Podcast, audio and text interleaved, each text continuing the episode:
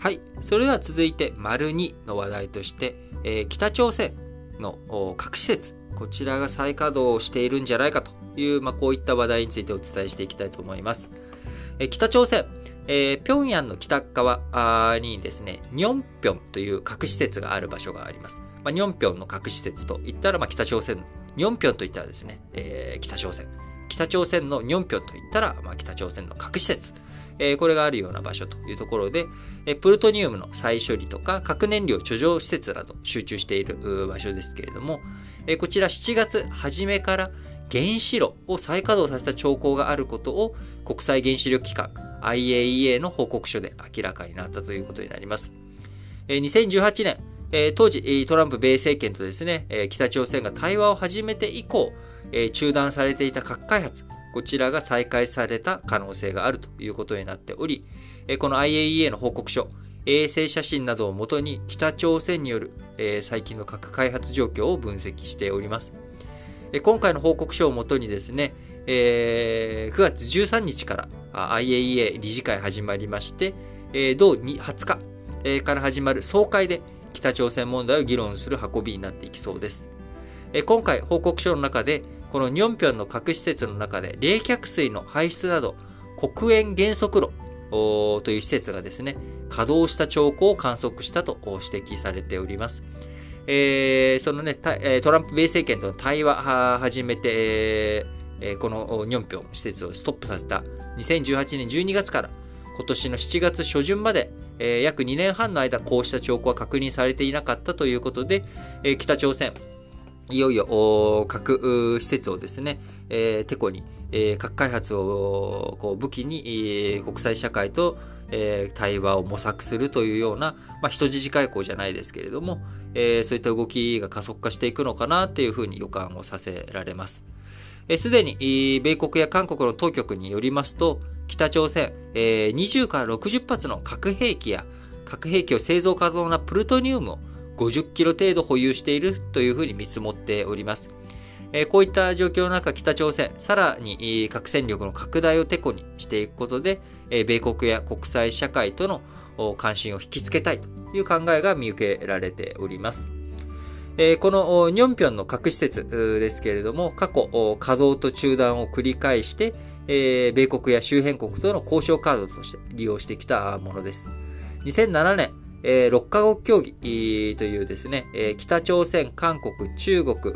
日本、アメリカ、ロシアの6カ国で形成される、まあ、北朝鮮の核問題を話し合う6カ国協議の場でですね、えー、2007年、6つの核施設を無能力化させることで、えー、合意を一旦しましたけれども、えー、そこの関連でね、今回話題に上がっている黒煙原則炉、えー、こちらの冷却塔2008年爆破しましたが、え革新部分には手をつけず、2013年に原子炉の再稼働を制限するということになりました。えで、また、あね、冒頭でもお伝えしました通り、2018年、えー、米朝交渉、トランプ政権下で、えー、キム・ジョンさんとトランプさんが米朝交渉を始めた時には、あ総書記、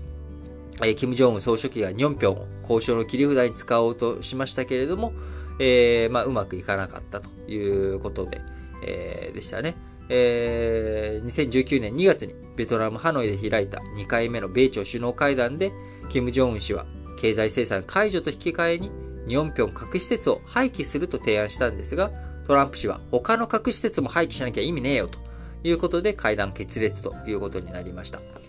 えー、そして、えー、バイデン大統領に切り替わってからはですね、えー、北朝鮮指導部、バイデン政権の不信感をあらわにし、交渉が進んでいないというような状態になっています。えー、バイデン、バイデンさんはね、えー、2009年から大統領をやっていたオバマ大統領、このね、政権下で副大統領を務めていました。オバマ政権の時には戦略的忍耐、えー、これをオバマ政権としては唱え、北朝鮮を、まあ、無視していた。戦略的忍耐。えー、何をされても、まあ、ぐっとこらえるんだと。えー、まあ、これ完全にもう無視していると。お前らが何しようが、あね、下手にでは出ないぞという、まあ、こういった、えー、政策をね、やっていたので、バイデン政権においても似たようなことをやるんじゃないのということで、え今のところ交渉を、全然進んでいないという状態になっています。えー、そんな中ですね、えー、今月、米韓合同軍事演習、こういったものを、が行われ、北朝鮮ずっと軍事演習やめてくれと言っているんだけれど、まあ、それが無視される形になっており、えー、今回、核ミサイル開発、えー、向こうがね、えー、アメリカと韓国が軍事演習をやるんだったら、あ緊張ね、えー、対立関係を高めていくのであれば、まあ、北朝鮮としても核ミサイル、えー、こちらの開発に力を入れていくことによって、えー、事態打開させていくとと、えー、君たちが強硬な路線を取るんだったら僕らだって取って何が悪いんだという、まあ、正当化ロジックを使っているということになります。えー、軍事演習というものはですね、あのー、あくまでも演習ではあるんですが、あのー、演習とはいえ実際に軍隊が動いたりとか、えー、それが演習と見せかけてそのまま攻撃するっていう可能性も十分にあるわけなので、えー、演習をする大規模な部隊が動くということになれば、それにこうしてですね、北朝鮮側も防衛体制、防備体制を取らなければいけない。で、今新型コロナの問題もあり、えー、中朝貿易、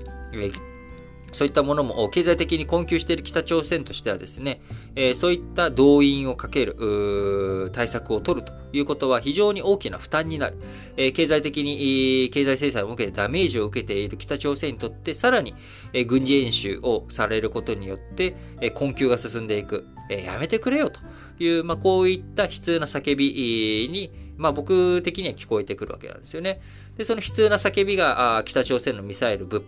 ね、えー、日本海なのか、東シナ海なのか、どこなのかわかんないですけれども、えー、ミサイルをぶっ放していくことによって、みんな僕を無視しないでよっていうことになるんじゃないのかなとは思いますが、えー、実際にでも、そのね、え、泣き叫び、え、叫ばれるとですね、やっぱりちょっとうるさいと。いうことには変わりはないですし、え、それがですね、えー、普通の子供のね、ダダこねてるだけだったらいいんですが、使う武器がですね、核兵器ということで、まあ、その核兵器でダダこねられるとですね、やっぱり危ないと。いうことになりますんで、まあ、どういうふうに北朝鮮を封じ込めていくのか。あ1994年の、えー、北朝鮮のね、えー、危機から、あ何年間ずっとこれにお付き合いしてるんだという状態になっているので、なんとか解決策がないのかというところはですね、しっかりと模索していきたいと思いますし、えー、このね、新型コロナで、えー、日本国内我々も困っている中、あミサイル、ぶっ放されてくるとですね、えー、北方領土の問題も抱えている、尖閣諸島の問題も抱えている、竹島も抱えている、